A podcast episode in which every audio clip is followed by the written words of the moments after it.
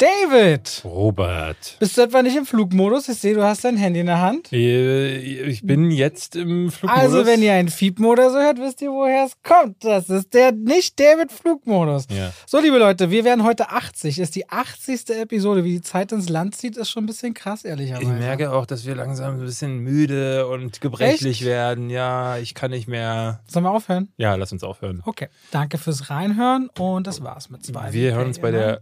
Nein? Ich habe neulich gelesen, die älteste Frau der Welt Ja. ist äh, 112. Mhm. Das heißt, wenn wir 113 Folgen machen, dann können wir als die Ältesten auf der Welt abtreten. Das Die Ironie ist, die älteste Person auf der Welt ist ein Jahr äh, äh, zu jung, um äh, Reise zum Mond gesehen zu haben. Den ersten Film, in dem Außerirdische vorgekommen sind. Hm. das hatte ich nicht zusammen gelesen. So, liebe Leute, heute reden wir natürlich über Sachen, die wir gesehen haben. Äh, wir reden auch über das Leben von Wolfgang Petersen, wenn wir ein wenig Ja. äh, zurückverfolgen, der ja verstorben ist, deutscher Regisseur, der allein für das Boot oder dessen Film Das Boot sechsmal Oscar nominiert wurde. Einer, der schon Filmgeschichte geschrieben hat, vielleicht sogar der erfolgreichste deutsche Regisseur aller Zeiten. Nee, das ist Roland Emmerich. Meinst du? Wenn man es an. Zahlen misst, aber nicht, glaube ich, an, an der Qualität der Filme. Du, äh, da vergisst du wieder ähm, äh, Universal Soldier, der der beste Film aus Deutschland. Ja, und also, den kommenden Moonfall 2 und 3. also qualitativ gebe ich dir total recht. Das werden wir nachher sehen in unserem Rückblick. Äh, ich äh, glaube, mit Independence Day hat Roland Emmerich, glaube ich, alles. Wie viel hat aus- Independence Day damals eingespielt? Ah, Weil ich meine, Troja hat auch fast 500 Millionen eingespielt, darf man nicht Ja, vergessen. stimmt, ja. Ja. Aber Independence Day war, äh, war äh, ich glaube, in dem Jahr, in dem er erschien, auf jeden Fall, glaube ich, der erfolgreichste Film des Jahres. Ja, das mag durchaus sein. Jetzt gucke ich mal ganz kurz, wo wir sind. Independence Day hat weltweit 817 Millionen Dollar eingespielt. Also Das ist schon sehr, sehr stark. Ja. So, aber da sind wir doch noch gar nicht, Dave. Wir fangen mit dem Trivia an. Ich glaube, ich könnte mir vorstellen, du kennst dieses Trivia, aber die Leute draußen nicht. Wusstest du, dass der älteste Mensch der Welt, leider ein Jahr, Unter anderem rede ich heute über Beast. Der startet diese Woche in den Kinos. Idris Mhm. Elba und seine Familie sind da auf der Savanne, in der Savanne unterwegs und werden von einem äh, killerwütigen Löwen attackiert. Und als ich den Film so guckte, erinnerte ich mich, wie hieß denn dieser Film damals aus meiner Kindheit? Weißt du es noch? Ich glaube, Michael Douglas spielt mit. Der Geist und die Dunkelheit? Geist und die Dunkelheit fand ich damals ganz faszinierend. Genauso wie auf Messers Schneide, wo Anthony Hopkins und Alec Baldwin von einem Bären fliehen. Äh, ich bin natürlich kein Fan davon, wenn man eigentlich so majestätische Tiere zu Monstern stilisiert. Darüber können wir ja später reden. Aber im Zuge dessen hat mir auch ein Zuschauer ein Trivia tatsächlich geschrieben, wo ich dachte, oh, das ist spannend. Und dann guckte ich weiter. Weißt du eigentlich, welcher der Film ist? Ich habe nicht geguckt, ob es der Film ist mit den meisten verletzten Crewmitgliedern. Aber der muss definitiv unter den Top 10 sein. Ich habe sogar ein paar Mal gelesen, dass der mit den meisten verletzten Crewmitgliedern und Schauspielern bei, einer, bei Dreharbeiten. Äh, weißt, du, weißt du, was das war? Ist das dieser, es gibt jetzt diese Geschichte von einem Film, der wurde in Afrika, glaube ich, gedreht, mit echten Tieren. Ich glaube, der heißt Raw oder so. Und da, Das ist wirklich wahr, was du sagst. ja, Ja.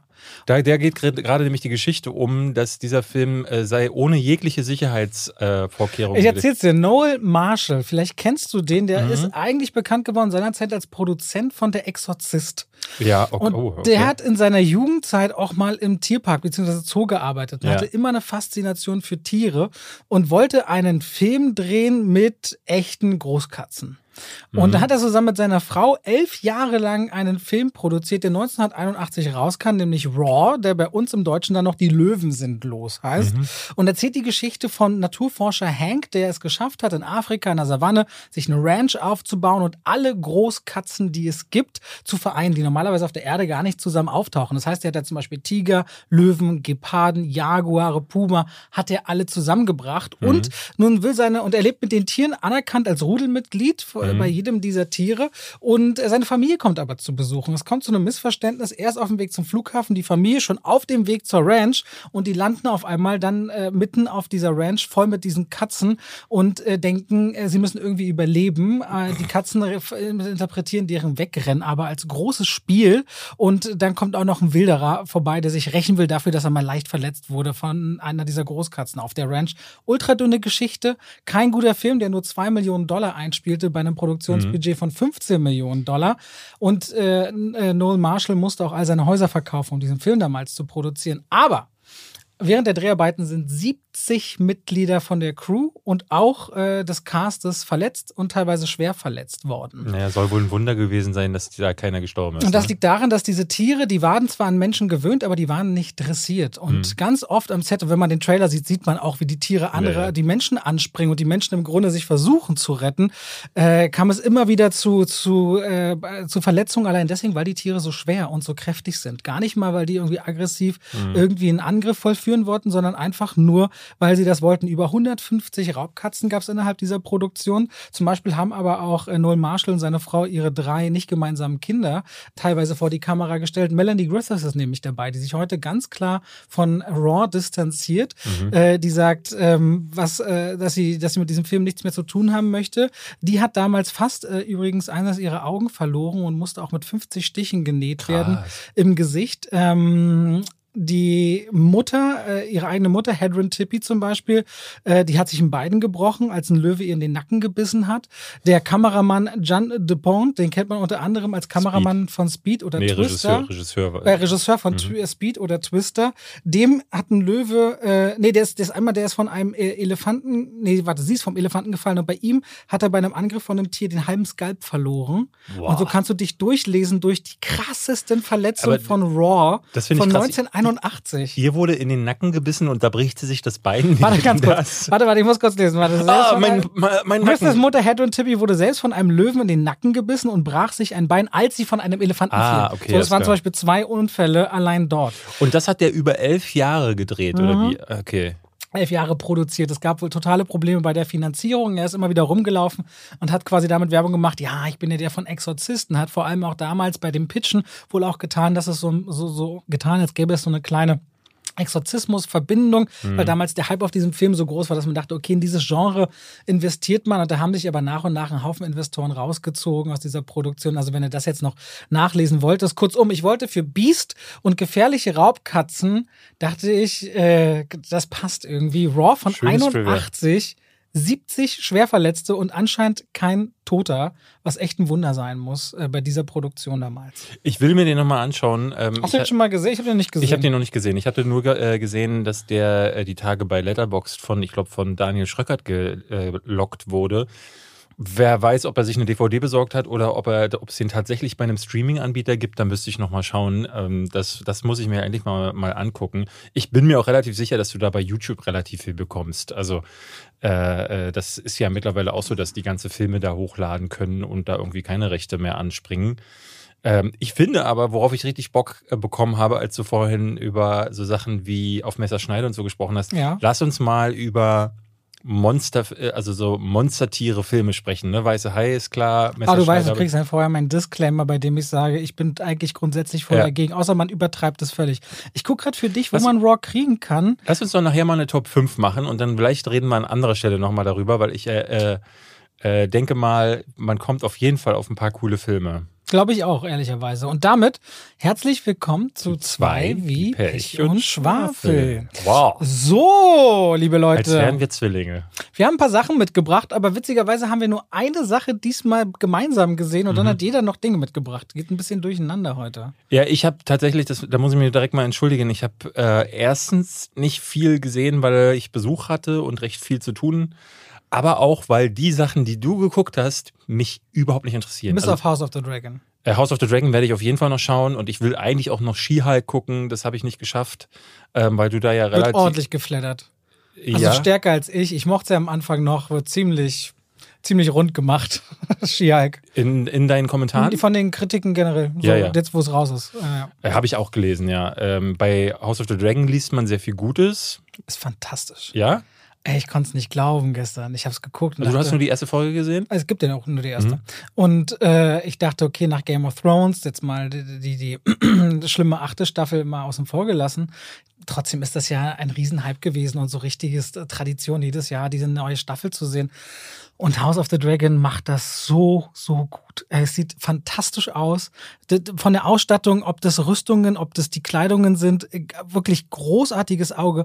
Diese Geschichte, wie sie sowohl ein paar, es gibt so kleine Anleihen zur Mutterserie, da fällt mal so ein Name wie Stark oder Baratheon, du fährst was über die Grünlanden, du siehst Königsmund, du siehst den eisernen Thron, aber in einer anderen Variante, sodass immer wieder diese Serie so wirkt wie ein Original für sich genommen und trotzdem spürst du aber die Verbindung da, äh, wo sie, wo sie mit dranhängt und vor allem die Figuren. Also was sie da aus den Targaryens erstmal für eine, eine, soll ich direkt mal einsteigen, wenn ich jetzt schon dabei bin?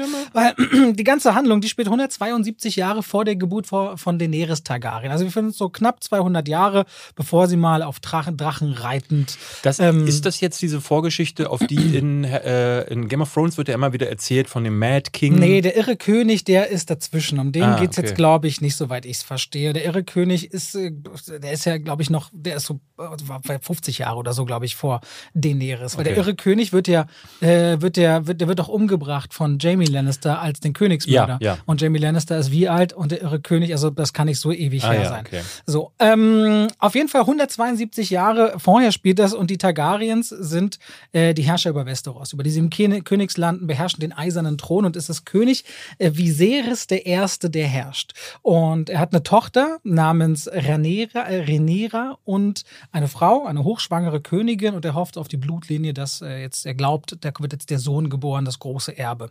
Und dafür wird ein großes, ziemlich tödlich brutales Turnier auch veranstaltet in Königsmund.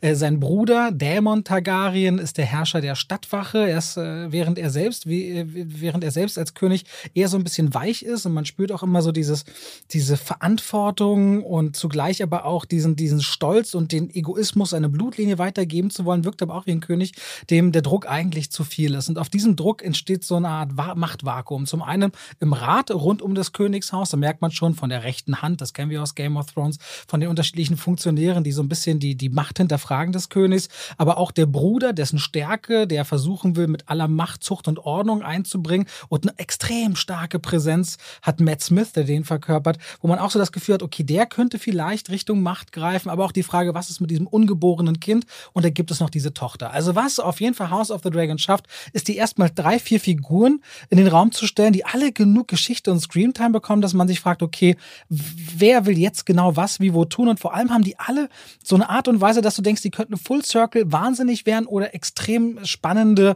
Anführer, anführende Charaktere. Mhm. Und dann hast du so einen langsamen Blick auch in die Nebenhäuser. Da gibt es so ein Haus, die rechte Hand von Rhys Evans gespielt, ist Otto Hightower, der auch in so einer kleinen Szene zu seiner Tochter sowas sagt wie, äh, zieh dir mal äh, vielleicht ein Kleid deiner Mutter an. Wo du so irgendwie merkst, Alter, in diesem Haus ist irgendwas wahrscheinlich ein bisschen weird. Und dann hast du wieder so ein paar sehr hoch, also wenn nicht wieder so erotisch gelöste, gut aussehende Szenen wie aus, wie wir es aus Game of Thrones kennen und dann ultra brutal. Ey, in diesem Turnier sind ein paar Aufnahmen, die sind so, so ähm, kreativ und blutig drin, dass ich dachte, wow, habe ich auch schon lange nicht mehr gesehen, sodass da echt voll Schmackes alles drin ist. Und dann gibt es noch eine ganz bestimmte explizite Szene. Da hat gestern auch der Hollywood Reporter einen ziemlich langen Artikel dazu gebracht, warum man sich entschieden hat, das so aufzulösen. Da schnürte sich, ne? nee, nee, eine andere, aber ich will wirklich nicht spoilern an der Stelle, weil du hast auch noch nicht gesehen. Da schnürte sich mir so ein bisschen der Hals zu, dass das, da halten sie wirklich so drei, vier Minuten auf einen, ich sag mal, Vorgang drauf. Ja, der ist sehr, sehr intensiv ist. Wie, von wie viel Zeit reden wir denn jetzt? 63 Minuten ah, okay. Episode. Und die das klang gerade so, als würdest du von den ersten wirklich, drei Folgen sprechen. Nee, man, die ist wirklich packt mit Charakteren, einem klasse Look, ähm, einem CGI, wo ich sage, die Drachen ist okay. Manchmal würde ich auch sagen, man, also du würdest wahrscheinlich sagen, man sieht den Greenscreen zu sehr. Ich würde vermuten, es liegt an der Streaming-Qualität. Mhm. Weil meine Frau meinte gestern schon, sie hatte auf dem House of the Dragon Event das Ding ja auch im Kino gesehen und meinte, bei uns sieht es schon viel besser aus. Also ich glaube, wenn du das auf UHD Blu-ray schauen würdest, sieht das gigantisch gut aus. Aber mich hat das vollkommen abgeholt. Ich war sofort drin wie in einem Gefühl zu besten Game of Thrones Zeiten und dachte so krass, jetzt kriege ich jeden Montag davon eine neue Folge und dann in zwei Wochen geht's los mit Herr der Ringe und krieg dann noch jede Woche Herr der Ringe und kann im Wechsel halt so Fantasy-Epos gucken, jede Woche. Mhm. Und dachte, was für eine geile Zeit. das sind ja auch nicht die einzigen Staffeln. Und HBO zeigt immer mehr, die spielen immer wieder in einer eigenen Liga. Und House of the Dragon muss sich wirklich null verstecken und schafft es auch zu Game of Thrones, nur genauso viel Verbindung aufzubauen, wie es braucht, um ein schönes Gefühl zu erzeugen, ohne sich daran zu bedienen und zu versuchen, auf dessen Rücken zu funktionieren. Also ich war hin und weg. Und das Echo ist auch sehr viel in die Richtung tatsächlich. Ich hatte so ein paar negative Sachen gelesen, oder was heißt negativ, ähm, von äh, Marco von Nerdkultur zum Beispiel äh, be bemängelte unter anderem, dass man die äh, Abwesenheit von David Benioff und oder Weiss, die DB Weiss oder wie, wie hießen die, die zu beiden? Netflix gegangen sind, die Produzenten. Die beiden die Showrunner, Showrunner. von denen man nichts mehr hört plötzlich. Ähm, ich, ich bin gespannt, muss ich ganz ehrlich sagen. Das halte ich bin, aber für Schwachsinn. Also ehrlich, tut mir leid, aber das ist also das ist meine Meinung. Nichts gegen Marco, aber ich finde, das sieht so gut aus, ich kann das nicht unterscheiden von Ja. dem, was Game of Thrones sonst gemacht hat. Äh, so null. Ich glaube, ihm ging es da so um die Serienstruktur. Ich werde es ich werd's ja sehen.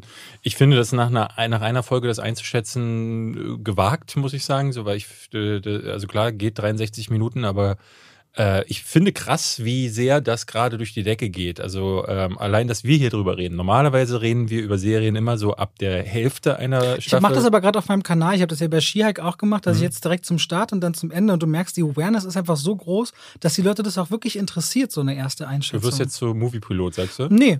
Erste und dann Ende. Nicht Okay. jedes Ding, aber Okay. erste, weil das ist der Punkt, wo ich bei mir ja auch merke, eigentlich, das ist ja der Punkt, wo ich mir ein Bild mache und wo die meiste Diskussion auch bei mir stattfindet. Warum kann ich es dann, ich, ja. Ich mache es ja auch so. Also ich habe ja bei mir äh, in einigen Videos auch immer so, dass ich in der Mitte, wenn ich, ähm, so, wann es halt gerade passt, so. Ich finde immer, es gibt einen gewissen Punkt, ab dem kann man ganz konkret sagen, so ist die Serie. Kann sein, dass sich am Ende nochmal was ändert, aber ich glaube, so ein paar Sachen ändern sich nicht mehr.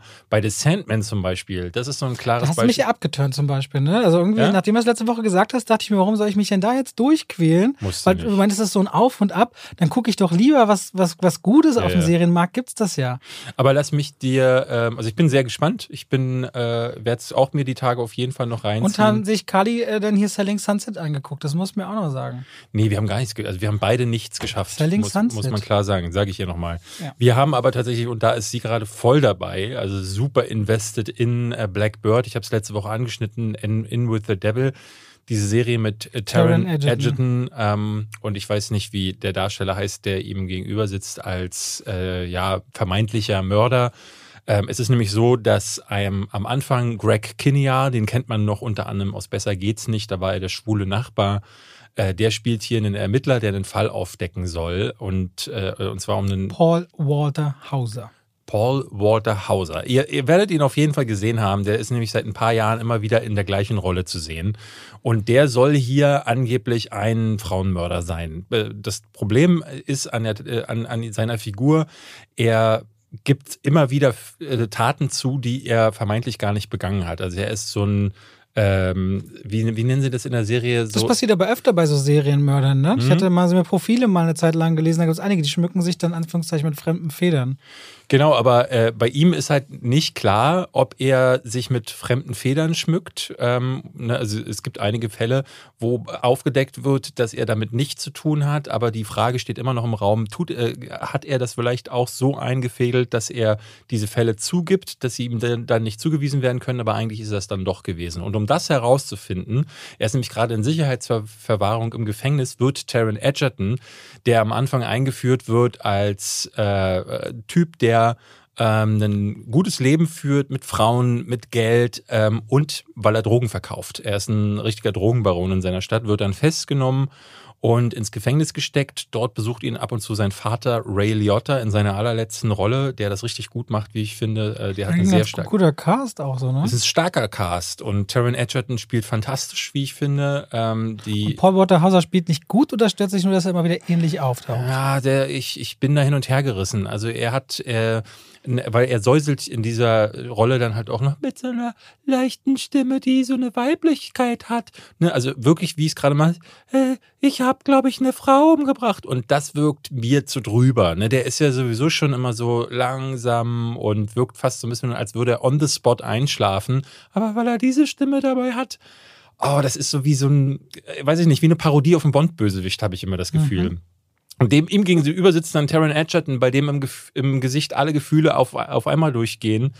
Ähm, und bei äh, Paul Dingsbums äh, tut sich gar nichts. Ähm, ich finde die Serie sehr schwankend in der Qualität. Ich muss sagen, ähm, am meisten gefällt mir das Schauspiel äh, von einigen Darstellern. Greg Kinnear ist nicht so stark und immer dann, wenn auch dieses äh, Geschehen aus dem Knast rauswechselt zum Ermittler Greg Kinnear, der draußen versucht, irgendwie durch ähm, einige Ermittlungen dann weiter aufzudecken, ist es der Typ jetzt gewesen oder nicht. Dann schneidet es die Handlung wieder rein in den Knast. Taron Edgerton versucht in Gesprächen herauszufinden, ist er vielleicht wirklich der Mörder oder ist er unschuldig. Die Serie legt so ein paar falsche Fährten aus und ich habe so ein bisschen das Gefühl, dass in den, ich glaube, es sind acht Folgen, die die Serie lang Sechs. ist, ähm, passiert Sechs zu, Folgen. Ja, passiert zu wenig. Wir sind jetzt bei der, bei der fünften Folge ähm, und ich bin ganz, also ich bin ganz überrascht, wie wenig bisher passiert ist, dafür, mhm. dass äh, jetzt wirklich nicht mehr viel passieren kann in der sechsten Folge. Ähm, Kali ist total invested, die mag das total, die mag äh, diesen Fall und äh, gerade weil die Handlung auch irgendwann zurückspringt in die Jugend von Taron Edgertons Charakter und in die Jugend von dem Charakter von Paul Waterhauser. Paul Waterhauser. Und da wird viel auch noch erzählt, so ein bisschen über, warum werden Leute so, wie sie okay. sind. Laut IMDb entwickelt sie sich aber nach vorne, die Serie. Ja, wird sie, sie wird definitiv stärker. Staffel 5 und ja. 6 sind auch, Folge 5 und 6 sind auch mit Abstand die am besten bewertetsten. Ja. Also Scheint die, ein gutes Finale zu geben. Die erste Folge war, da wollte Carly nicht mehr weitergucken. Dann habe ich gesagt, komm, mal, lass uns mal noch eine weitermachen, weil äh, in der ersten Folge ist sehr zentral auf äh, Greg Kinnear, gerade auch in den, in den ersten beiden Folgen eigentlich. Und das ist der Schwachpunkt der Serie, wie ich finde. Und dann geht es immer mehr um Taron Edgertons Charakter. Im Knast äh, schnürt sich dann leider die Lage dann auch irgendwann zu, weil er an korrupte äh, Wachmänner gerät, weil er auch unter Zeitdruck irgendwann dieses Geständnis aus dem Regelrecht rauspressen muss. Und man irgendwie aber auch mehr und mehr merkt, man ähm, kommt immer mehr, man verbindet immer mehr ähm, Emotionen mit beiden Charakteren, also auch mit Paul Walter Hauser. äh, den kann ich mir bestimmt heute nicht mehr merken. Und merkt dann so, man wünscht sich, dass er es nicht ist. Ähm, und äh, die Serie ist da recht clever, indem sie das bis zum Schluss offen hält, was jetzt eigentlich Phase ist. Also es geht nicht darum, äh, dass es dass von Anfang an klar ist und äh, irgendwie so diese Spannung erzeugt wird dadurch, dass er dieses äh, Geständnis freipressen muss, sondern es ist so eine Doppelspannung. A, die Frage, ist das denn nun eigentlich oder wer ist es denn dann eigentlich? Ähm, weil noch andere Personen eingeführt werden, die es sein könnten und dann eben auch so ein bisschen äh, diese, dieser Zeitdruck und die, die, du bangst um das Schicksal der Figuren. Deswegen ähm, Black Bird oder In with the Devil, äh, wie er hier in Deutschland heißt, äh, gibt es auf Apple TV Plus. Ich finde es eine, eine Serie, die man sich angucken kann. Wenn, wenn Kali sowas mag, müsste ja eigentlich auch True Detective so ihr Ding sein, ne? Das weiß ich ehrlich gesagt gar nicht, ob sie True Detective gesehen hat. Ich bin ja gar kein Fan von True Detective Auch gewesen. nicht die erste Staffel? Nee, das ist mir nichts gewesen. Oh, McConaughey und, und Woody Harrison zusammen, fand ich super stark. Ich habe es im Englischen gesehen, habe nichts verstanden, wirklich gar nichts. Also, ja, klar, Woody Harrison und Matthew McConaughey, ja. beide bekannt dafür. nichts verstanden. Ähm, auch war mir nichts, dass die dann die ganze Zeit da sitzen und äh, so, äh, ja, Leben ist schlecht das war mir nichts. Deswegen, äh, ich habe da nicht so viel mit anfangen können. Okay. okay. Aber ich habe dieser Serie nie die Chance gegeben, die sie verdient hat. Das muss man dazu sagen. Ich habe den schlechtesten Film des Jahres oder zweitschlechtesten Film des Jahres gesehen. Äh, du hast 365 Tage weitergeguckt? Noch ein Tag heißt der dritte mhm. Teil. Und der zweite Teil war ja schon scheiße und der zweite, dritte ist genauso scheiße. Soll ich dazu über was sagen oder soll ich nur sagen, der ist scheiße? Ich finde, das vergeudet also krass unsere Zeit darüber zu. Also, weil was willst du mir jetzt erzählen? Die ficken, die äh, betrügen sich, oder? Da gibt es ja noch nee, diesen Mafia-Plot. Es gibt diesen Nacho, den sie im zweiten Teil, Laura schon. Ich habe die im Trailer. Fand. Sind das dieselben wie im zweiten Film? Ja, ja. Weil ich erkenne ja, ja. im Trailer niemanden wieder. Es sind die gleichen und äh, sie macht sich jetzt ein bisschen von Massimo los, weil sie ein bisschen Modedesign macht. Das führt sie dann nach Portugal und da trifft sie wieder auf Nacho. Und Massimo hat Nacho am Anfang aber den, einen Hund genannt und sie soll nie wieder Sizilien betreten, sonst macht sein Clan die Insel des anderen Clans kaputt. Und Massimo ist die ganze Zeit eifersüchtig und schaut anderen Frauen hinterher. Aha. Und deswegen zieht zieht's Laura zu Nacho, warum auch immer sie nicht die ganze Zeit den cool findet, der ein schönes Leben für sie parat hält und sie versteht und sie sein lässt, wie sie ist, überlegt sie trotzdem noch zu ihrem übergriffigen, aggressiven äh, Typen äh, zurückzukehren.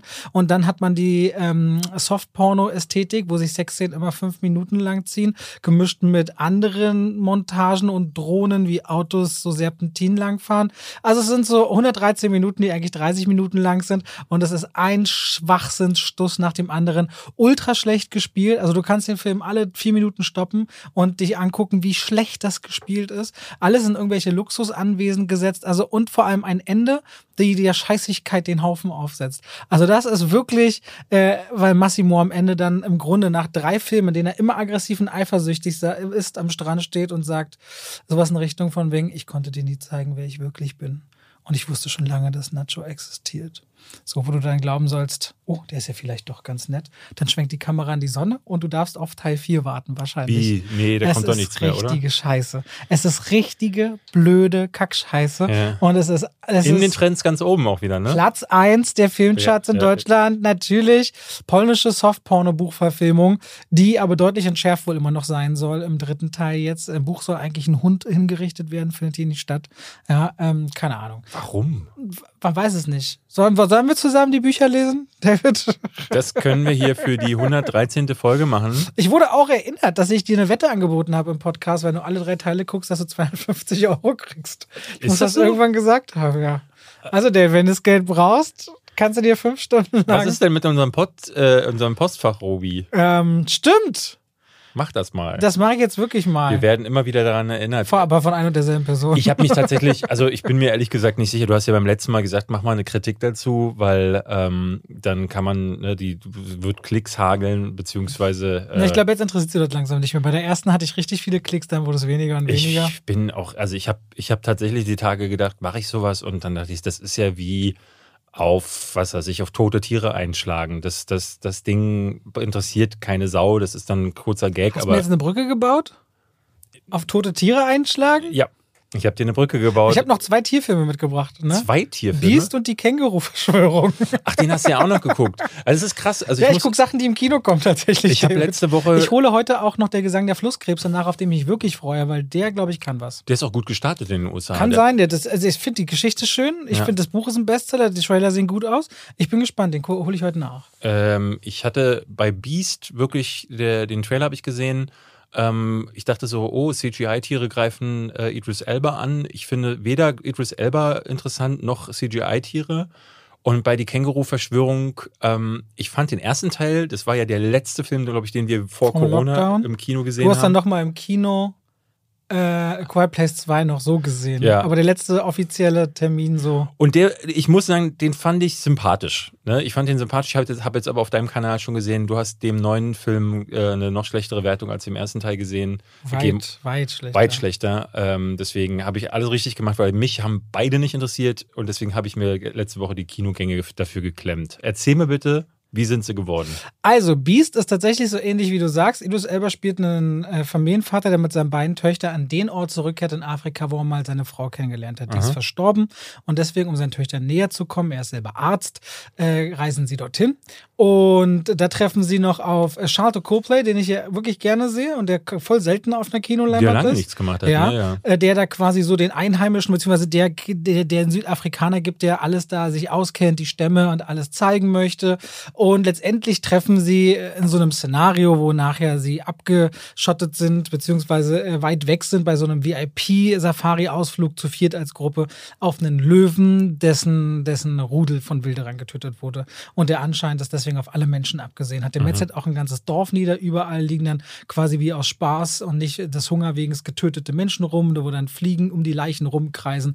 Und dann bist du bei diesem Szenario kein Funk, Auto ist kaputt, irgendwo ist da ein Löwe, dann wie kommst du da raus? Das ist diese Survival-Idee, ja, der Survival-Gedanke. sowas wie Open Water, äh, nur mit wenig, wenig Wasser. Es ist auch, es ist so ziemlich dumm, weil dieser Löwe, der wird, weißt du, es gibt dann so Passagen zwischendurch, wo er mit so Betäubungsgewehr beschossen wird, aber statt mehrere Stunden ausgenockt zu sein, ist er das gefühlt nur für 20 Minuten ist so ein Übertier dann, was irgendwie alles überlebt, was auch so Explosionen und Feuer überlebt, also da, wo es ganz lächerlich wird. Aha. Idris Elba, der hat eine gute Physis und es gibt zugegebenermaßen im Finale des Films eine Szene, die hatte mich so an Revenant und den Bär erinnert. Also das sieht wirklich gut aus, wie Idris Elba in so einem Kampf mit diesem Tier verwickelt wird, wo ich so dachte, okay, wo, woher kommt jetzt dieser qualitative Peak? Weil die ganze Geschichte ist wahnsinnig vorhersehbar. Mhm. Das ist so, das eine ist der Survival-Gedanke und das andere ist ein Vater, der sich seinen Töchtern wieder nähern will. Und dieser Familiendrama-Aspekt mit, guck mal, hier sind Fotos, die hat Mama früher gemacht und das bist du in ihrem Bauch und so weiter und so fort. Und dann diese Löwennummer, die wirken sehr zusammengequetscht. Mhm. Und genauso ist es dann auch. Ich fand es eine sehr, sehr vorhersehbare furchtbare und leider auch langweilige Nummer. Und da finde ich es dann wirklich schade, dass man so gerade majestätische Tiere wie Löwen so stilisiert zu so Jägern, die alles platt machen würden. Also gerade, gerade, gerade Löwen, weißt du, die ja, ja schon äh, die ein großes Rudelgefüge haben und Katzen ja auch eine sehr, äh, eine sehr zutrauliche Art an den Tag legen können. Ich finde es dann schade, das brauche ich nicht so. Das war Beast. Und die Känguru-Verschwörung, ähm, dieses Mal Marc-Uwe Kling, also wer die Känguru-Chroniken mag, weiß, Marc-Uwe Kling hat diese Figur entwickelt und spricht sie auch, das ist eigentlich der, der Erfinder dahinter. Der hat dieses Mal das Drehbuch mitgeschrieben, hat auch die Regie geführt. Also nicht mehr Dani Levy, wenn sie, war das glaube ich vorher, sondern diesmal er selbst. Und deswegen merkt man bei der Känguru-Verschwörung, da kennt jemand das Känguru ganz genau. Mhm. So, das merkt man an dem Humor. Da kennt aber jemand nicht, wie man eine Geschichte erzählt, so mhm. insgesamt. Die Känguru-Verschwörung nimmt sich die Grundidee, dass Marc-Uwe, der Kleinkünstler und das Känguru um ihre ihre Wohnung nicht zu verlieren, an die Nachbarin Maria, in die Marc Uwe verliebt ist und um eine Chance für ein zweites Date zu haben, du merkst schon, das wird ganz schön gepackt, damit das passt, dass sie ihre Mutter, die zur Klimaleugnerin geworden ist, auf einer Conspiracy Con, also einer Verschwörungsveranstaltung, die in Bielefeld stattfindet, wo doch Bielefeld laut Verschwörern gar nicht existiert. Mhm.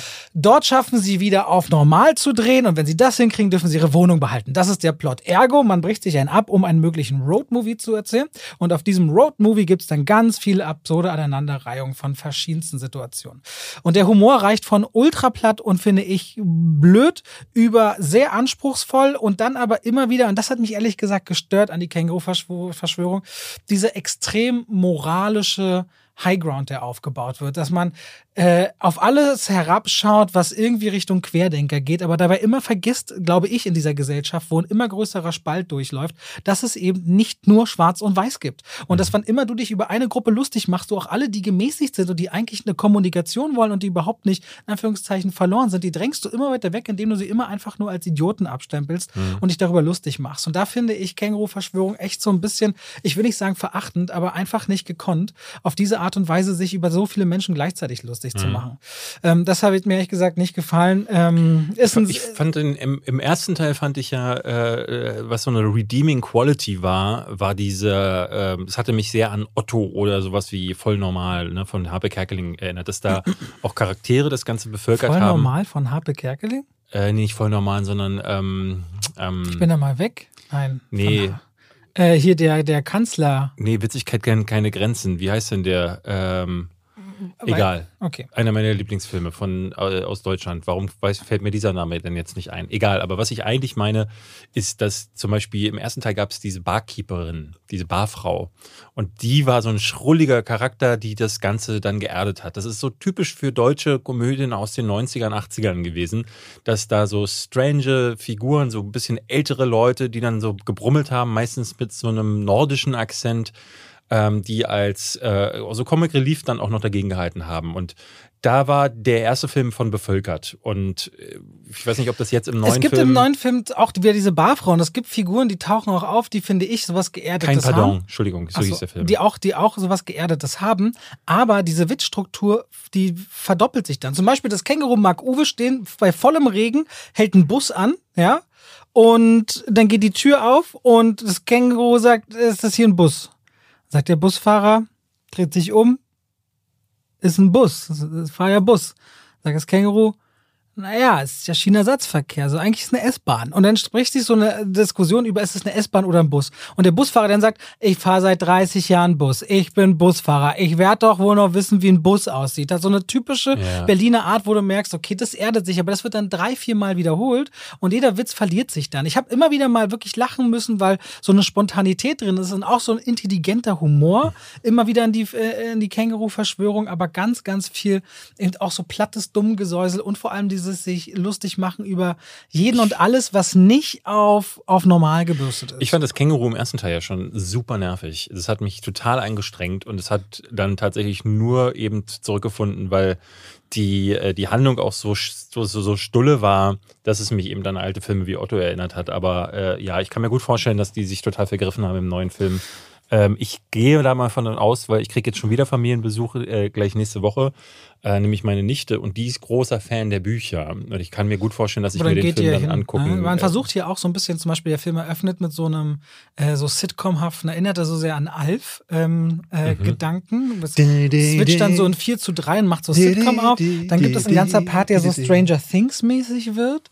Also irgendwie, sie, äh, der Film hat immer wieder Ansätze, es ist ein ganz schönes Auf und Ab. Und Ja. ein ganz schlechtes Finale leider. Okay. Damit geht man ja nicht so gerne raus. Also ich, für mich war es ehrlich gesagt nix und ich mochte den ersten Teil.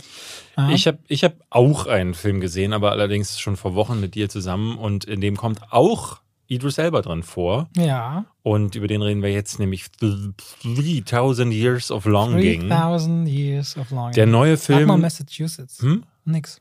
äh, von George Miller, den er jetzt noch irgendwie dazwischen geschoben hat, zwischen Er hat äh, gesagt, kleiner Film, ne? Für 60 Millionen Euro. kleiner Film, so sieht er auch ehrlich gesagt gar nicht aus, dass er so klein war. Ja. Ähm, äh, jetzt soll ja dann Furiosa demnächst kommen, wobei äh, die Dreharbeiten jetzt äh, gerade angehalten wurden. Halt, Der hat sich nämlich Corona eingefangen.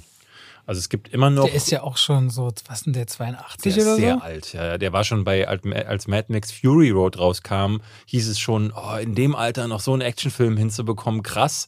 Und da sind ja jetzt auch nochmal fast zehn Jahre wieder vergangen, ne? Also demnächst. Äh, ich äh, fand 3000 Years of Longing. Zehn Jahre? Echt? 2016 kam äh, äh, Mad Max Fury Road. ey. Also Entschuldige, ist natürlich so. noch ein bisschen hin. Ja, jetzt, jetzt, Ähm, aber es ist schon wieder ein bisschen Zeit vergangen. Ähm, 3000 Years of Longing ist ein Märchenfilm. Und man muss sagen, bei George Miller, ich finde das ja ganz äh, interessant, der, der hat aus der vielleicht äh, härtesten Actionfilmreihe ähm, aller Zeiten, nämlich Mad Max, die ähm, so fast so ein Subgenre mit begründet haben, nämlich diesen Postapokalypse-Film. Zumindest aber diesem Postapokalypse-Film so einen Look gegeben haben, gerade in Mad Max 2 und 3, ne, dieses Steampunk. Steampunkige, ja. ne, so mit die, sie hatten alle Lederklamotten an, aus denen dann so die, äh, äh, die Metallnoppen rausgeguckt haben und es war alles in Wüste. Äh, dann ist plötzlich Schweinchen namens Babe 2, dann tanzen plötzlich Pinguine. Happy Feet, ja. Genau, äh, er hat, glaube ich, die Hexen von Eastwick noch gedreht, äh, wo äh, dann drei Top-Darstellerinnen gegen Jack Nicholson antreten.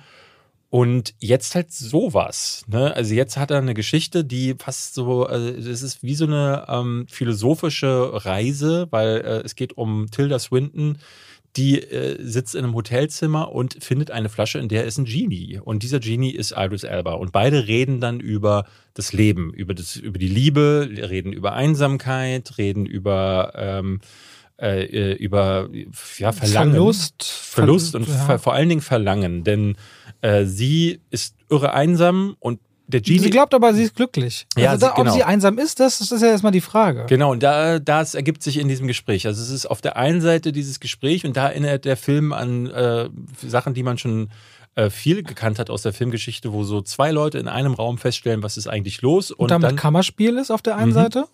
Und er erinnert sehr stark an äh, The Fall von Tarsem Singh, falls du den kennst. Äh, Tarsem hat, äh, hat ja The Cell gemacht und ist so ein richtig krasser Visualist. Und The Fall war mit Lee, Lee Pace, der im Krankenhaus liegt und erzählt dann einem kleinen Mädchen eine Geschichte, so ein Märchen. Und das wird dann immer mehr ausgeschmückt. Und hier ist es sehr ähnlich. Ähm, Idris Elba erzählt quasi, wie ist er in diese Flaschen eigentlich hineingeraten? Wie ist er überhaupt zum Genie geworden? Wie äh, hat sich das dann über die 3000 Jahre, ne? äh, und äh, da spielt halt Verlangen eine Rolle nach einer großen Liebe. Und das ist der Part, den ich extrem stark fand. Da war der Film bei mir so auf vier Sterne Kurs, weil ich dieses ganze Erzählen ähm, total fantasievoll fand. Äh, die Bilder, die George Miller findet, sind wieder super über, übersättigt, beziehungsweise farb, farbangereichert. Das hat er ja bei Mad Max Fury Road schon gemacht, dass da die Color Grader völlig ausgerastet sind, gefühlt. Aber ähm, was ich total mag, ist, dass die Geschichten auch, und es waren Märchen ja früher von den Gebrüdern Grimm oder so Geschichten aus Tausend einer Nacht, waren oft auch ganz schön gruselig und auch äh, sind meistens gar nicht gut ausgegangen. Ne? Und äh, hier ist es auch so, die, die Märchen, die erzählt werden, sind ganz schön bitter. Ähm, und der, äh, da schwingt immer so ein Unterton mit. Und im letzten Drittel schwenkt der Film dann. Da geht's dann nur noch in der, in, im Hier und Jetzt mit Tilda Swinton und ihm. Und da muss ich sagen, hat der Film komplett den Fokus verloren. Das habe ich überhaupt nicht mehr verstanden, wo der Film so richtig hin will. Auch weil Ich glaube, es kommen am Ende so drei, vier Situationen, in denen eine Schwarzblende passiert und du denkst, so, jetzt ist er aus. Ah, nee. Ah, jetzt ist er aus. Ah, nee, jetzt geht's nochmal weiter. Und da findet der Film sein, sein Ende nicht und da ist er für mich dann nochmal ganz schön abgestürzt. Aber letzten Endes muss ich sagen, wir haben ja nicht mehr viel Fantasy im Kino, äh, wenn man jetzt mal. Äh, in Serien bekommt man sie jetzt. Ja, klar, in Serien. Mehr. Aber im Kino, finde ich, gibt keiner mehr das Geld aus. Und ich habe das Gefühl gehabt, dass äh, George Miller von Warner Brothers, ich glaube, ist der von Warner? Ich weiß es gar nicht. Leonine. Leonine? Ähm, ist Leonine, aber ist ja kein äh, US-Verleih. Mm, ja, müsste ich jetzt mal gucken. Müssen sie von irgendjemandem herhaben. Ja. Egal. Auf jeden Fall äh, hat er da 60 Millionen Dollar in die Hand bekommen, um seine kleine philosophische Geschichte zu erzählen, die dann mit Fantasy angereichert ist. Und dafür muss ich sagen, sowas hast du selten im Kino. Und da, das, deswegen ist der für alle Leute, die auf Fantasy stehen, für alle Leute, die George Miller mal wieder arbeiten sehen wollen und die Geschichten aus Tausend und einer Nacht. Und ey, wann gab es das denn das letzte Mal? Ne? Aladdin, klar, hatten wir vor ein paar Jahren, aber das ist ja im Grunde auch nur eine Disney-Umsetzung. Aber äh, das erinnerte mich zum Teil an der Dieb von Bagdad. Und der ist von 1940. Also äh, das... Ähm, äh, ist einer meiner Lieblings-Fantasy-Filme äh, gewesen und hier greifen sie das ein bisschen wieder auf, deswegen ich war ganz doll begeistert. Ich mochte ja den romantischen Part tatsächlich, ich bin dafür empfänglich sehr. Das ja. Problem ist nur, dass Taylor Swinton so überhaupt keine Romantik aussprüht. Äh, ja. Taylor, was ich, habe Taylor, ich habe Taylor, Taylor Swinton, die, die, also es ist auch sowieso verwunderlich, wenn man sich die Trailer angeguckt hat, dass Idris Elba wahnsinnig viel mehr in den Fokus gerät bei diesem Film mhm. und sie immer mehr an den Rand gespült wird. Was ich aber ganz komisch ist bei mir bei dem Film, ich mag die Endsequenz richtig gerne.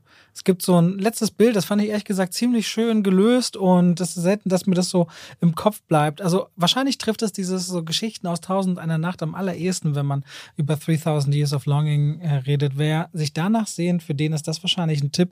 Da müsst ihr euch aber noch bis zum 1. September gedulden. Also noch nicht diese Woche, sondern nächste Woche kommt er dann in die Kinos. Ja. Tatsächlich. Du hattest noch was, oder? Nee, das war's. Ich bin durch. Das, die Serie? Und hattest du auch was Drittes? Nee. Blackbird, das und. Hä? Okay, dann, dann irre ich jetzt gerade. Nee, ich habe nichts mehr gesehen. Okay.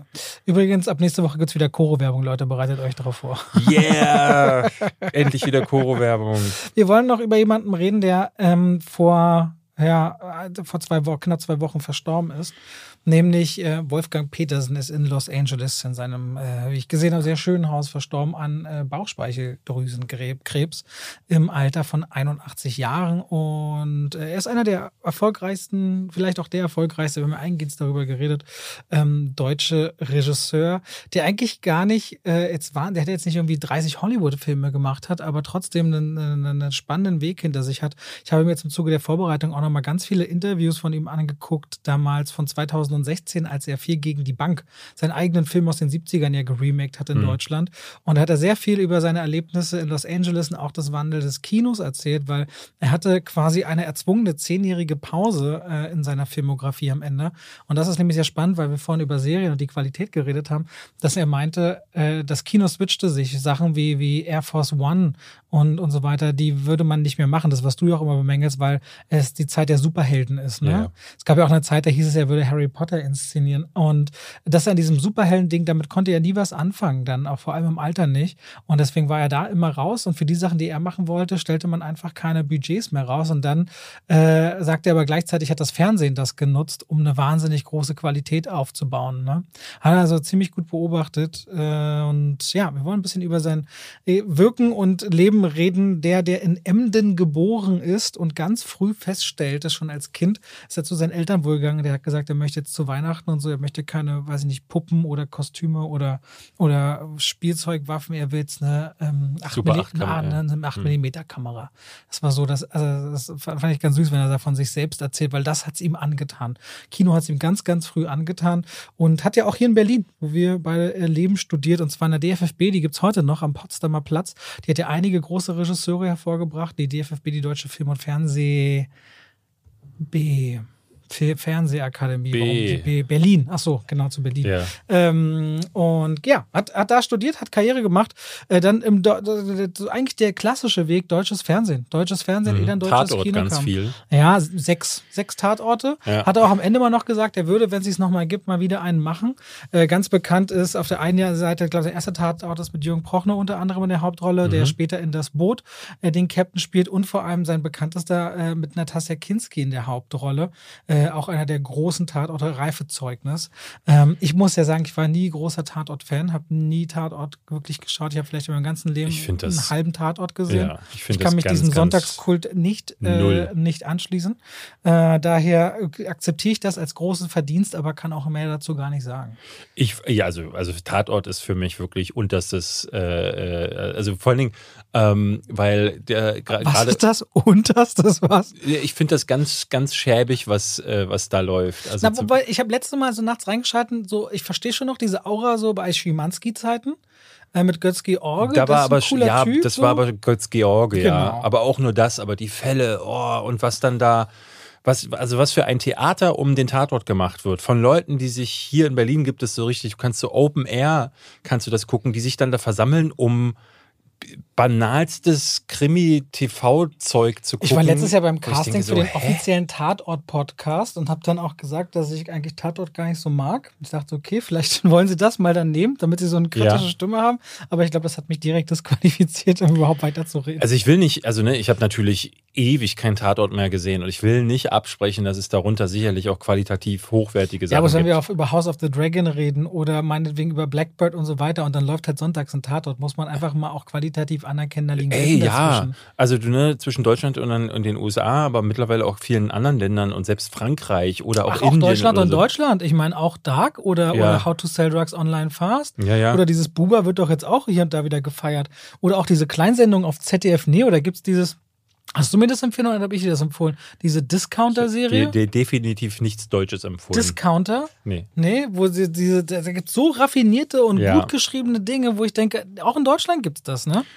Und, also, und es gab ja so Sachen hervorgebracht wie dieses Chiller Off-Duty, also mit, mit Was sogar im Kino dann ja. lief. Und ein zweites Mal ins Kino musste, weil Til Schweiger meinte, aus irgendwelchen Gründen, deswegen waren wenig Leute da, weil den ja irgendwie im Kino nur 150.000 ja. Leute gesehen haben und im Rerun haben ihn, glaube ich, nur 5.000 Leute gesehen. Also der hat so in den 60ern viele Kurzfilme gemacht, hat dann in den 70ern Tatort angefangen, in, in der Zeit hat er auch viele deutsche TV-Filme gemacht. Einer davon war Vier gegen die Bank ein Film, der, das hatte ich zumindest gelesen, von der Kritik damals hochgelobt wurde. Also das war so der, nochmal, noch vor dem Boot war das so sein großes Ding. Und dann hat er seine, seine große Chance tatsächlich auch bekommen. Das Boot 1981 in meinem Geburtsjahr hat der einen Film gemacht, der äh, für damalige Verhältnisse irre teuer war. Also das deutsche Kino hat damals eigentlich selten solche teuren Filme produziert. Ja, ähm, und der, also damals ja wirklich original in einem U-Boot gebaut, an dem auch Amerikaner vorher schon was gedreht haben, weswegen es komplett offen war. Das hat es wieder zumachen lassen und hat auch die ganzen Schauspieler während der Drehpause und so nicht aus dem Boot rausgelassen, mhm. damit die diese Haut kriegen, die so fahl ist, damit die dauerhaft dieses Bedrängnisgefühl haben. Mhm. Also der hat ja auch sehr auf Authentizität im Rahmen dessen, was möglich richtig wahrgesetzt. Und das Boot, das merkte ich auch richtig, wie ich den nochmal gucken will, weil es einfach voll lange her ist, dass ich den gesehen habe. Ja, ich habe den auch zuletzt als Kind gesehen. Ich weiß noch, ich, ich weiß nicht mehr, welche der, der drei, es gibt ja drei Versionen. Ähm, und ich weiß nicht mehr, welche ich gesehen habe. Äh, die unterscheiden sich ja zum Teil stark. Er sagt, der Director's Cut, das ist logisch, der Regisseur seine mhm. Lieblingsversion. Ne? ne? Und die sind dann, äh, die äh, also fokussieren sich zum Teil mehr auf die Spannung, manchmal mehr auf das Schauspiel. Einige Figuren werden dadurch mehr herausgearbeitet. Eigentlich macht es fast Sinn, alle drei Versionen sich anzugucken. Ähm, und ich finde, es ist, wir hatten es neulich, da hatten wir so eine Aufzählung, ich glaube, von deutschen Filmen, ne? Äh, da hatten wir den fast vergessen, ähm, was ich schade finde, weil das ist ein, ein brutal guter Film, der gezeigt hat, dass, äh, dass Wolfgang Petersen Spannung inszenieren kann. Der hat aber auch einen Cast dabei gehabt. Jürgen Prochnow war super stark. Dann hattest du Martin, Semmelrogge. Äh, Ochsenknecht. Äh, genau, Ochsenknecht. Wie, dann, ähm, wie hieß hier äh, der Sänger? Herbert Grönemeyer. Herbert Grönemeyer alles Figuren, die danach dadurch ne, auch zu internationalen. Ich glaube auch Ralf Richter, ne, der wird ja auch ewig wahrscheinlich durch ja. diese, die haben, die haben ein Stück weit auch ihre ganze Karriere und Leben dann äh, dem zu verdanken. Und sechs Oscar-Nominierungen für einen deutschsprachigen Film. Ich meine, wann ist mal ein nicht englischsprachiger Film so oft Oscar nominiert worden? Parasite fällt mir da jetzt spontan ein. Und vielleicht noch The Artist, aber der hat ja gar keine Sprache im Grunde. Aber ansonsten ja. weiß ich gar nicht mehr, wann nicht englischsprachiger Film so das viel Leben, Nominierung Das hat. Leben ist schön vielleicht noch. Äh, aber ganz selten, muss man eben Ja. also ganz klar sagen. Und er erfuhr das wohl auch in der, als sie, als sie äh, an, an ähm, die unendliche Geschichte gearbeitet haben, äh, an dem Drehbuch hat er das erfahren und da meinte er, knallten alle Sektkorken. Er hat zwar immer eine Rede vorbereitet, seine Produktion insgesamt waren, glaube ich, 15 Mal Oscar nominiert, gewonnen hat er aber nie einen. ja, ja.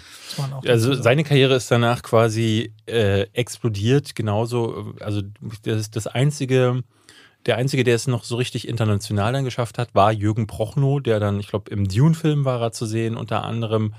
Ähm, er hatte dann einige Bösewichtrollen dann danach. Äh, der hat es dann richtig geschafft in den USA, äh, bis er dann da so ein bisschen ausgetauscht wurde. Ähm, Wolfgang Petersen hat dann erstmal ein anderes Buch verfilmt, nämlich äh, Die unendliche Geschichte, der zu meinen absoluten Lieblingsfilmen immer noch zählt. muss ich an dich denken, ne? weil, du- weil du auch gesagt hast, äh, dass du das immer wieder magst, als er verstorben ist, ob man nicht darüber was machen. Ja, Ähm, ich gucke den jedes Jahr zu Weihnachten. Hier in Berlin läuft der in einem Kino. War ja auch noch die Zeit von Bernd Eichinger. Der hat ja große Stoffe, die auch weit über Deutschland hinausreichten, immer versucht zu entwickeln. Ne? Das muss man dem als Produzenten auch lassen. Ja. Äh, Bernd Eichinger und, und äh, Wolfgang Petersen dann zusammen. Ja, okay, ich habe dich unterbrochen. Äh, nö, alles gut. Ähm, rede ruhig. Wir haben hier einen Podcast, wo zwei Leute reden. zwei wie Pech und Schwafel. Ja. Ähm, ja, wir, wir, ich, ich muss sagen, ähm, man sieht dem Film so ein bisschen seine Produktionsgeschichte an. Die war, war wohl nicht einfach, muss man klar sagen. Michael Ende soll ja mit dem Film auch überhaupt nicht zufrieden gewesen sein. Und wenn man den heute guckt, Kali meinte neulich, als wir den wieder geschaut hatten, sagte sie, ah, der ist aber nicht gut gealtert. Das sehe ich natürlich anders, weil ich habe voll die rosarote Brille auf. Und es gibt so Momente, der eine Kinderdarsteller zum Beispiel geht null. Aber dann, wenn die dann vor der großen uralten Mauer stehen oder wenn das, äh, wenn dann am Ende der dieser äh, Wolf dann mit ihm redet, der toll inszeniert ist, generell. Ich habe heute noch bei unserem Hund Cooper immer wieder Leute, die ihn das erste Mal sehen und sagen, das sieht ja aus wie ein schwarzer Fuchur. Ja. Also allein dieses Bild von Fuchur, das so im Kopf der Menschen ist, so, weißt du? Ja, dieses Bild, wie dann Bastian auf ihm reitet und dann den Arm in die Luft streckt, das ist halt irgendwie Filmgeschichte. Und auch diese Bullies da, also die, die an der Schule ärgern, wo sie drüber hinwegfliegen und die dann in den Müllcontainer springen. Ja. So. Nie vergessen als Nee, nee. Kind. So, wenn, wenn dann mal die Gerechtigkeit kommt, so. Äh, ja, deswegen, das ist, ich bin mir gar nicht sicher, ich glaube, so erfolgreich war die unendliche Geschichte gar nicht. Ähm, Ist ja egal, sie, sie ist Kult. Aber dann ist er nach, äh, dann ist er natürlich dem Ruf gefolgt. So, ne? Nachdem die, die äh, Oscar-Nominierungen da durch waren, kamen die ersten Angebote aus den USA. Und dann hat er einen Film gemacht, ich weiß gar nicht, ob du den kennst. Nee. Enemy Mine, geliebter Film, war sein erster US-Film. Geliebter Feind. Äh, genau, äh, mit Dennis Quaid und ich glaube Louis Gossett Jr. Äh, der Louis Gossett Jr. hatte so ein Alien gespielt. Ich glaube, Dennis Quaid äh, stürzt, glaube ich, auf einem Planeten ab und dort muss er zusammen mit äh, einem Reptiloide Drax. Genau. Und die beiden sind eigentlich verfeindet. Eigentlich, ne, die Menschen kämpfen gegen diese Drax und beide müssen dann aber auf einem Planeten überleben, der äh, sehr unwirtlich ist. Das ist, hoffentlich kriege ich das noch gerade so aus dem Gedächtnis zusammen, weil ich habe den auch zuletzt als Teenager gesehen.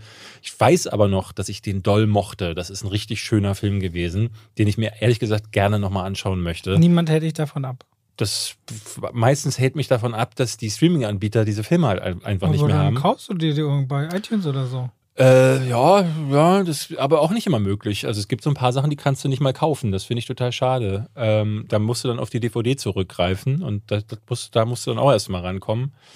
Äh, alles gar nicht so einfach, aber ich wenn ihr mal so einen so einen Fantasy-Film sehen wollt oder so einen Science-Fiction-Film, Apropos Fantasy-Film, darf ich dich kurz unterbrechen?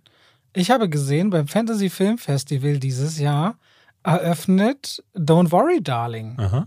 Ich glaube, ich gehe da mal hin. Ich war jetzt immer noch nicht beim Fantasy Film Festival und das wächst ja jedes Jahr. Ne? Ich habe das Gefühl, die werden immer populärer und ich immer stehe schon auf der größer. Gästeliste. Ja, für den Film. Ich Ja. will mit Gina eigentlich auch Ich habe mich für After Young und für Don't Worry Darling auf die Liste schreiben Okay, lassen. weil das will ich, die, wann sind die? Am 7. bis 14. September in Berlin. Aber auch Leute, wenn ihr in Frankfurt, Hamburg, Köln, München, Nürnberg oder Stuttgart seid, über dem September hinweg findet das Fantasy Film Festival Ja, vor allen Dingen wird Don't Worry Darling startet erst Ende September und wir könnten ihn dann auf dem Fantasy Filmfest könnt ihr ihn alle schon Anfang September sehen. Ja, eigentlich voll cool. Ich werde das mal mich heute drum kümmern. Nur mal Ja. erwähnt für, weil du machst sonst immer auch gerne Werbung für das Fantasy Fest. und Das haben wir dieses Jahr Ja. noch gar nicht gemacht. Und der Dominik hat, äh, äh, also Dominik äh, ist einer der Mitorganisatoren, ähm, der schickt dann auch so Screener raus. Ich gucke mir dann viele der Filme dann online schon an und wenn nicht, dann äh, gehe ich halt immer ins Kino. Und das Tolle am Fantasy Filmfest ist, dass dann da halt alles Leute sitzen, die nichts anderes tun, als Horrorfilme zu Ja, gucken. und ich habe immer von diesem Publikum und meinte zu Gina, wir müssen da eigentlich mal hin. Ich war da noch nie. Lass das doch mal machen. Aber meinte sie, ja, hat sie eigentlich total Lust drauf. Und deswegen werden Ja. wir jetzt äh, äh, da mal hin. Ja, dann werden wir uns da auf jeden Fall sehen bei mindestens zwei Veranstaltungen und vielleicht sehen wir uns ja dann auch in Berlin, wenn ihr auch hingehen solltet. Schaut gerne bei ähm, fantasyfilmfest.com ist es, glaube ich. Könnt ihr euch das Programm ist mittlerweile vollständig. Da sind ehrlich gesagt ein paar gute Kracher dabei. Also so ein paar Filme wie Moloch oder ähm, äh, Enemy Mine gibt's bei. Äh, iTunes, iTunes. ist das jetzt hier. Kannst Kann man du sich dir leihen für 3,99 oder für 3,99. 10 Euro kaufen. Wollte ich dir was Ja. zeigen? Jetzt hier. Schau du dir den mal an. Ganz ehrlich, der okay. ist echt stark. Ich mag Gut. den. Ich weiß nicht, was das danach ist. Äh, den habe ich nämlich nicht gesehen. Er hat 1991, zwischen seinen Filmen sind tatsächlich immer so große äh, Sprünge, wie ich finde. 85 war Enemy Mine, dann kam 1991 Tod im Spiegel.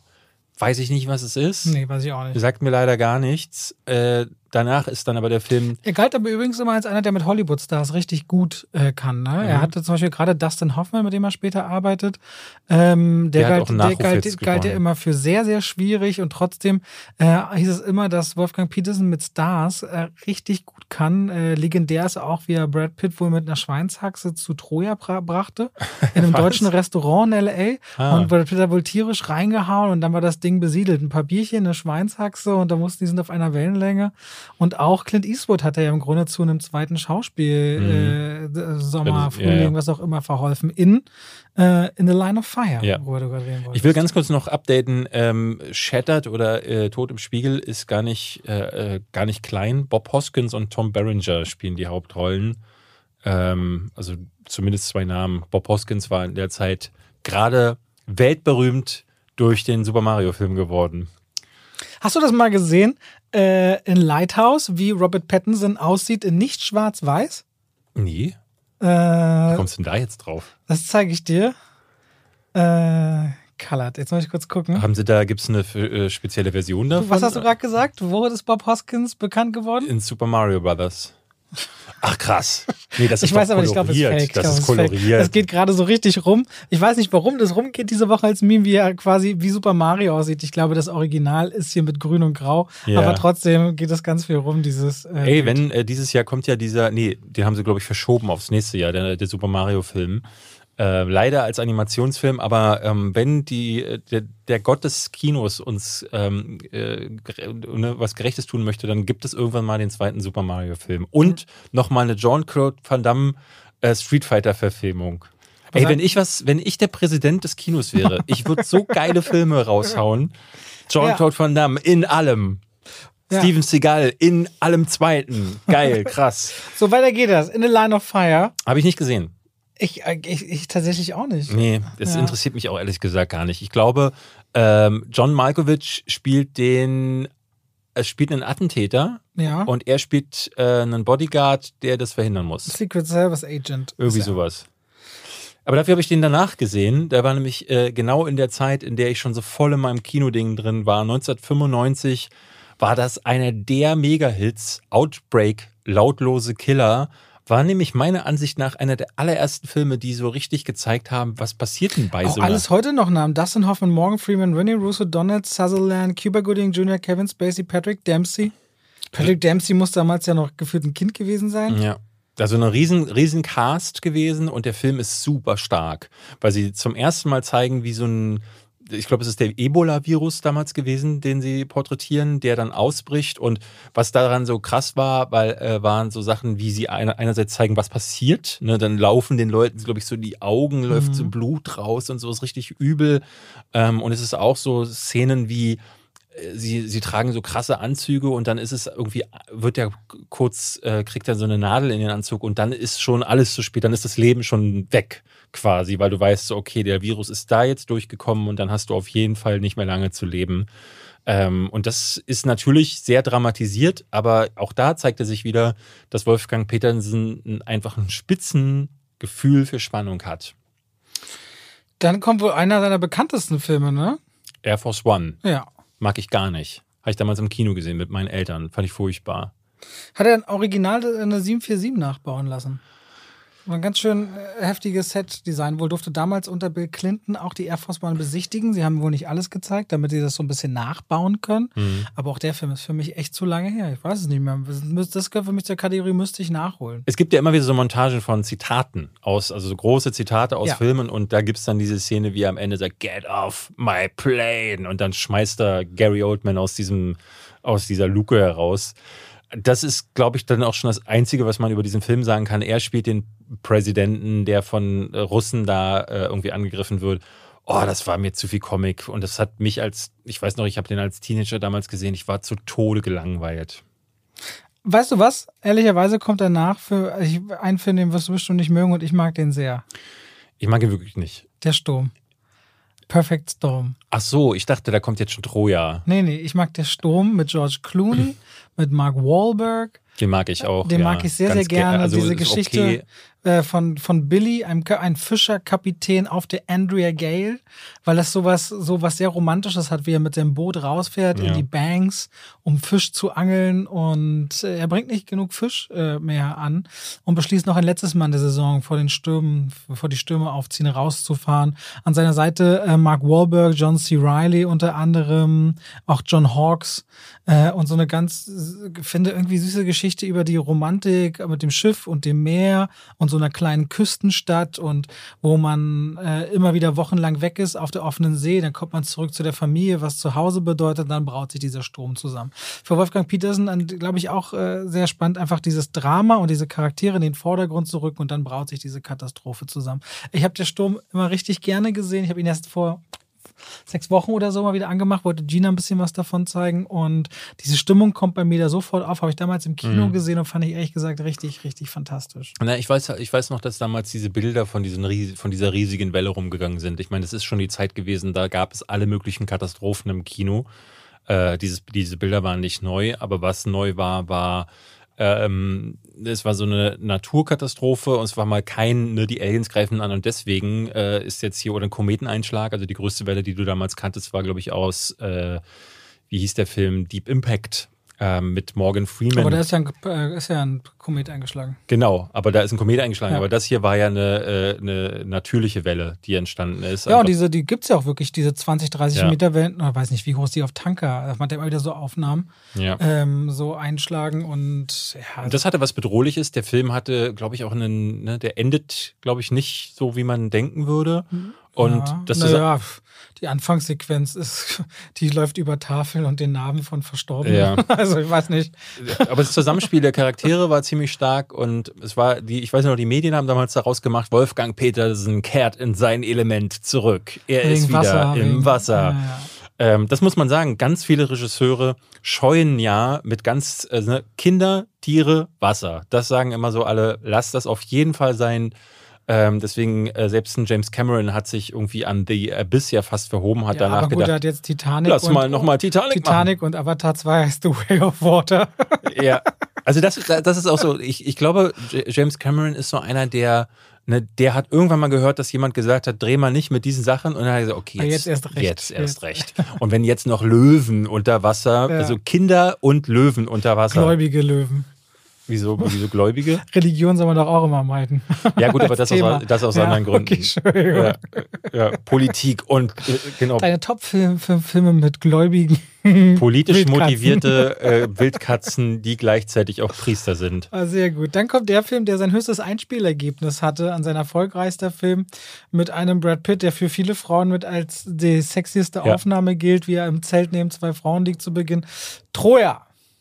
Brad Pitt als Achilles, Eric Banner als Hector, Orlando Bloom als äh, Prinz ist er, glaube ich. Paris, Par Par Paris. Paris. Äh, Diane Bean. Kruger macht ihre, kriegt ihre internationale Bekanntheit als Helena. Sean Bean ist Odysseus. Brian Cox genau noch dabei, Rose Byrne dabei, Brandon Gleason und im Grunde die Schlacht äh, vor den Toren Trojas und die Geschichte des trojanischen Pferdes, gespückt mit mythischen Figuren eben wie Odysseus oder auch Achilles. Ähm, ja, ziemlich War so, ich glaube, ähm, historisch unakkurater Mumpitz, glaube ich. ja, es war so, also was heißt historisch inakkurat? Äh, sie, äh, die, es basiert ja auf Teilen der äh, Odysseus-Sage. Ne? Ja, also es ist Die Elias ist es, glaube ich. Ähm, ich. Ich muss sagen, damals kam ja, glaube ich, vorher, ähm, ähm, Dings, du hast immer das Gefühl gehabt, es kam diesen, dieser eine Film, der war ein riesen... Königreich der Himmel Reisen, oder sowas? nee, Äh, ich meine Gladiator. Gladiator Ach kam so. raus und dann war plötzlich überall was mit äh, Schwertern und am besten hast du auch noch Sand dabei und deswegen war Troja natürlich so ein Ding, was du ausgraben musstest und was ich bei Gladiator halt toll fand, war, äh, das ist natürlich auch alles viel Theater gewesen und überspitzt. Aber auf der anderen Seite hat sich Ridley Scott und die Geschichte hat das ernst genommen und hat das auch so ernst runter erzählt. Troja ist wie so, heute wirst du es fast als, äh, ne, es hat ein bisschen, erinnert mich häufig an Thor, wenn ich, wenn ich das gucke, wie Brad Pitt da so durch Saltot und ähm, mit dem Schwert äh, dann so in die Seite von irgendwelchen Nacken hineinstößt.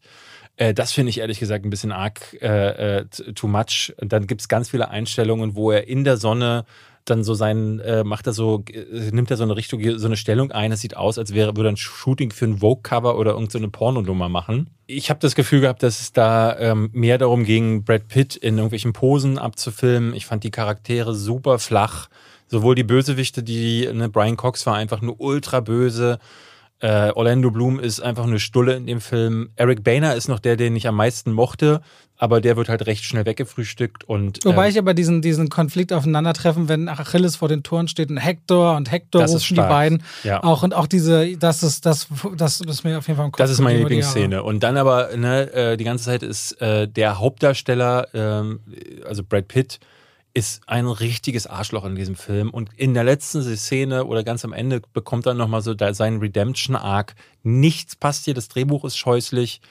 Die Inszenierung war so okay, aber das ist Wolfgang Petersens schwächster Film, wie ich finde. Und letztendlich fahren sie mit Schiffen lange übers Wasser, Ja. um dahin zu kommen, muss man sagen. Ich glaube auch, irgendeiner trinkt auch mal Wasser, wenn ich mich recht. Ja. Und dann kehrt er zurück und ich glaube, den fand, also ich habe ihn einmal gesehen und ich kann mich sogar an gar nichts mehr erinnern, ehrlicherweise. Habe ich schon gar nicht mehr geguckt. Poseidon. Hm, weiß Hab, ich weiß ich wirklich Ich nicht glaub, mehr. War das nicht wieder mit Dennis Quaid? Nee, Josh Lucas, Kurt Russell, Ach, Kurt Russell war Richard. Dreyfuss. Ja, ist ein Remake, glaube ich, gewesen ähm, von einem anderen, äh, das Poseidon äh, aus den 70ern gab es schon mal einen Katastrophenfilm. Ja. Damals die Bilder habe ich noch gesehen im Trailer, das Bild kippt zur Seite, aber ich hatte das Gefühl, so nach, gerade nach der Sturm und irgendwie auch im Jahr 2006 hatte man dann irgendwie schon so viele von diesen Katastrophendingern gesehen. Man war regelrecht übersättigt und da war dann auch egal, ob Wolfgang Petersen. Und damit geht dann auch die Zeit von Wolfgang Petersen Ja. Hollywood zu Ende, der letztendlich viel Erfolg hatte, sicherlich gutes Geld verdient hat, hat er so ein Anwesen, thronte hoch über Los Angeles und ja, hat, das hat er selbst gesagt, so die zehn Jahre danach, es gab zwar immer wieder Sachen, in denen er geplant war mitzumachen, wo er dann aber doch wieder Abstand genommen hat, ist er nach Deutschland zurückgekommen, weil 2008, erinnern wir uns, startet Iron Man, das Marvel Cinematic Universe, wird erfolgreich und damit eben diese gesamte Marvel, DC Zeit, die jetzt inzwischen schon seit 15 Jahren fast geht und im Grunde dieses Big Budget Kino prägt, weil Filme, die dreistelligen Millionenbetrag kosten, sind heutzutage Franchise-Filme, es sei denn, sie sind von Christopher Nolan oder vielleicht nur ein Wobei, oder zwei wobei man ja aber sagen muss. Roland Emmerich hat ja über die Zeit weiter, der hat irgendwie seine Nischen gefunden dann, ne? Der hatte, äh, äh, klar, der hatte dann Independence Day, aber äh, dann sind so Sachen wie Godzilla und so dazugekommen und dann hat er es trotzdem. Godzilla nicht 2001 oder so?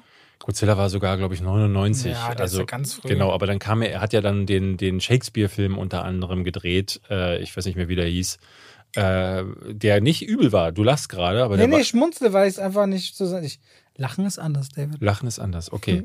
Also der hat schon auch so, so seine, seine Sachen noch hinbekommen, auch nicht mehr so viel wie am Anfang, aber ähm, Ronald Emmerich, hatte ich das Gefühl, hat noch versucht, sich so durchzuwieseln in Hollywood. Das Problem war, dass sowohl er als auch Petersen sind als die deutschen Effektwunderkinder. Das muss man ja sagen. Äh, äh, Petersen wurde abgeworben und hat dann als erstes mal Science Fiction gemacht. Dann hat er, ähm, ich, ich, glaube auch die unendliche Geschichte war ja schon eine deutsch-amerikanische Koproduktion. Ja, ich glaube so mit 26 Millionen Budget einer der teuersten genau. Filme überhaupt. Aus und so waren Roland Emmerich und Wolfgang, Wolfgang Petersen relativ schnell in so eine Ecke gestellt und irgendwann, glaube ich, waren die nicht mehr zu, ne? Also Hollywood ruft dann einfach nicht mehr an, weil sie sagen so, ey, wenn wir Person XY für Stoff XY brauchen, warum dann bei den beiden anklopfen? Äh, was total schade ist, weil Wolfgang Petersen war für mich immer der bessere der beiden deutschen. Ich finde äh, auch, wenn man die Filme so aneinander legt, ist da ein erzählerischer ja. Anspruch, der viel höher ist. Ja, also auf jeden ja. Fall sowas wie Enemy Mine, äh, Unendliche Geschichte, ja. auch der Sturm. 81 Jahre alt ist er geworden, an Bauchspeicheldrüsenkrebs gestorben. Ähm, 81 ist zumindest ein Alter. Ja, muss man sagen. Und du hast dann echt viel gesehen, hast viel erreicht. Ich weiß nicht, ob du dieses Remake von Vier gegen die Wand gesehen, äh, Vier gegen die ja, Wand gesehen Ja, damals, aber äh, was, also okay. ich weiß noch Michael Bulli-Herbig, den fand mhm. ich ganz kreativ damals in der Rolle, aber Matthias Schweighöfer und Schweiger spielten so ihren Schuh runter. Mhm. Und wer war der nächste Bekannte noch in der Gruppe? War das Elias Mbarek oder ich weiß es nicht, oh, wer ich, da? Ich kann mich ja, gar nicht da ist. Also ich fand das, äh, ach so, Jan-Josef Liefers war das. Ähm, ja, er hat damals sehr behauptet, dass die Deutschen unglaublich technisch aufgeholt hätten. Die Crews seien zwar kleiner, aber man könne hier genauso Filme wie in Hollywood drehen, auf einer ganz ähnlichen Qualität. Ich sehe es anders. Hm. Ähm, ja, auf jeden Fall ein, einer, der deutsche Filmgeschichte auf internationaler Ebene lange miterzählt und auch geprägt hat. Ja. Ja, damit sind wir am Ende für diese Woche. Ich glaube, nächste Woche haben wir, äh, wann startet äh, Rings of Power? Am 2. September, ne? Ja, das haben wir dann noch nicht gesehen nächste Woche. Wir haben nächste Woche auf jeden Fall der Gesang der Flusskrebse. ah, die Leute warten auf der Gesang der ähm, Flusskrebse. was, was haben wir dann vielleicht noch? Du kannst noch mal was zu House of the Dragon sagen. Vielleicht ist ja ganz anders dann. Ansonsten. Ähm, ich denke, ich werde auch diese Woche, weil es, wir sind noch voll im After Sommer. For, After Forever habe ich dann gesehen, den vierten Teil der After-Reihe. Was ist mit dir? Ich verstehe das nicht. Ja, wenn ich anfange, ziehe ich es durch. Ähm, ja. Highlander kommt ja wieder ins Kino am 1. September, mhm. wollte ich dir nochmal sagen. Vielleicht gucke ich mir den tatsächlich nochmal an. Ansonsten. Achso, ich habe dann Orphan First Kill wahrscheinlich geguckt. Kommt der? Hm? Der startet, gucken, gucken, diesen Freitag kann man den gucken. Den ersten nicht mal gesehen. Oh, den mochte ich sehr mit Vera Farmiga. Ähm, schauen wir mal. Schauen wir, oder, oder weil ist der zu lange her? Also ich finde gerade, ich hatte übrigens mit jemandem neulich darüber gesprochen, ähm, ich finde, so ein Sommerloch wie dieses Jahr gab es noch nie.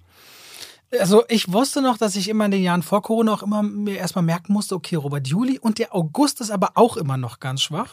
Und tatsächlich war es immer äh, diese beiden Monate fast nichts los.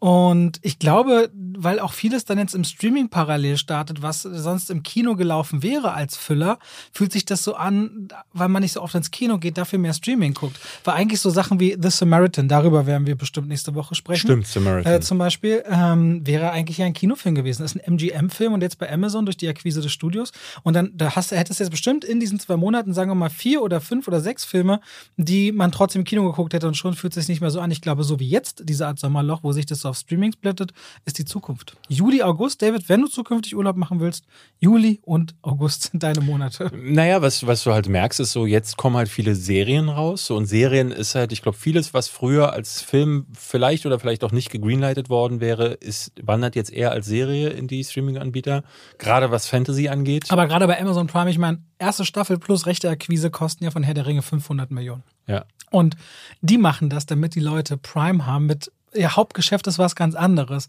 So, und sie machen es zusammen mit der Preiserhöhungswelle, um zu erklären, ja, wir kosten jetzt 20 Euro mehr im Jahr. Also es ist schon auch clever, aber im Grunde ist es für sie ein absolutes Nebengeschäft. Und das muss man auch erstmal so schlucken als Film- und Serienfan. Mhm. So, du kannst ja der Ringe gucken, bestell bei uns aber auch gern noch äh, einen Schreibtisch und einen Drucker und einen Computer, das ist alles gut so. Alle werden ja das gerade teurer. Und ich hatte jetzt zum Beispiel den, äh, den Veröffentlichungsplan von She-Hulk gesehen. Und ähm, das ist eine Sache, die ich glaube, die hat man so gar nicht auf dem Schirm. Äh, Skihike ist vorletzte Woche gestartet. Zum 13. Oder letzt, letzte Woche gestartet. Und geht bis in den Oktober rein. Und das ist, das, das, wenn man es so schwarz auf weiß sieht, sieht man, wie lange dich diese Streaming-Anbieter halten wollen. Und ich denke mal, am 13. Oktober startet dann wieder, ich hatte gestern gesehen, es kommt dann noch ein Special zu äh, Obi-Wan nochmal. Behind the Scenes, ja. Dann genau. wird ja noch, äh, dann wird wahrscheinlich äh, äh, die nächste Serie, ich weiß gar nicht, was als nächstes. Disney Plus hat Avatar einfach von der Plattform genommen. Warum? Na, weil sie einen Rerun im September im Kino haben. Stimmt, ja. ja, in einer remasterten Version angeblich. Hast du mitbekommen, dass auch von Spider-Man eine neue Version ins Kino kommt, die elf ja, Minuten länger laufen Ja, der, die More, More Fun Stuff Version. Das weiß man schon seit sechs, sieben Wochen. Hatte ich schon in den Filmnews drin, More Fun Stuff heißt die. War lange nicht, glaube die auch in Deutschland rauskommt, aber ja, kommt sie. Hilfe. Ich glaube, damit versuchen sie nochmal äh, bei, bei der. Ähm, Du, wer- ganz ehrlich, wenn du das Filmstudio bist und du bringst einen Film, der 1,8 Millionen Doll Milliarden Dollar rausgebracht hat, das sind bestimmt 50 bis 80 Millionen extra. Ja oder nee? Und die Kinos alle sagen ja ja. Und wenn das Publikum es sehen will, Klar, warum nicht? also ganz ehrlich, ja.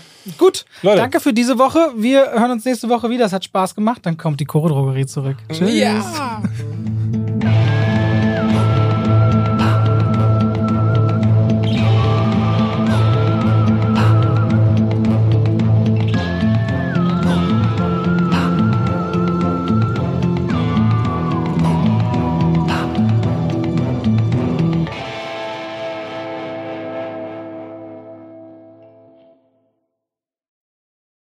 Und damit schalten wir rein in die Werbung. Ach, weißt du, was ich letztens dachte? Ich lief durchs Haus, David, und hab gesungen. Weißt du, was ich gesungen habe?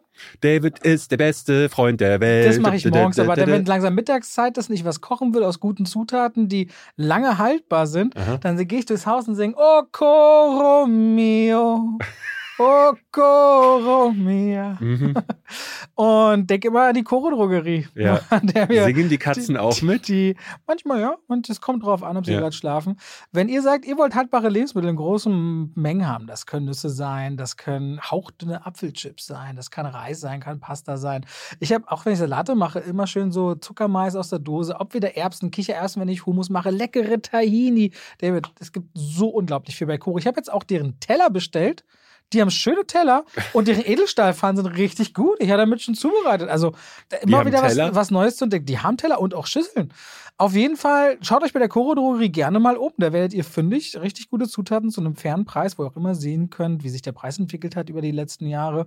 Und wenn ihr sagt, oh, das, was der Robert da sagt, der kocht ja gerne, der wird ja keinen Scheiß erzählen, das probiere ich auch mal aus, dann könnt ihr bei der Bestellung auch noch Schwafel 5 im Bezahlvorgang verwenden. Schwafel als Wort, 5 als Ziffer und spart nochmal 5% auf den eh schon sehr fairen Preis. Danke an die Koro Drogerie. Und damit schalten wir raus aus der Werbung zurück in den Podcast.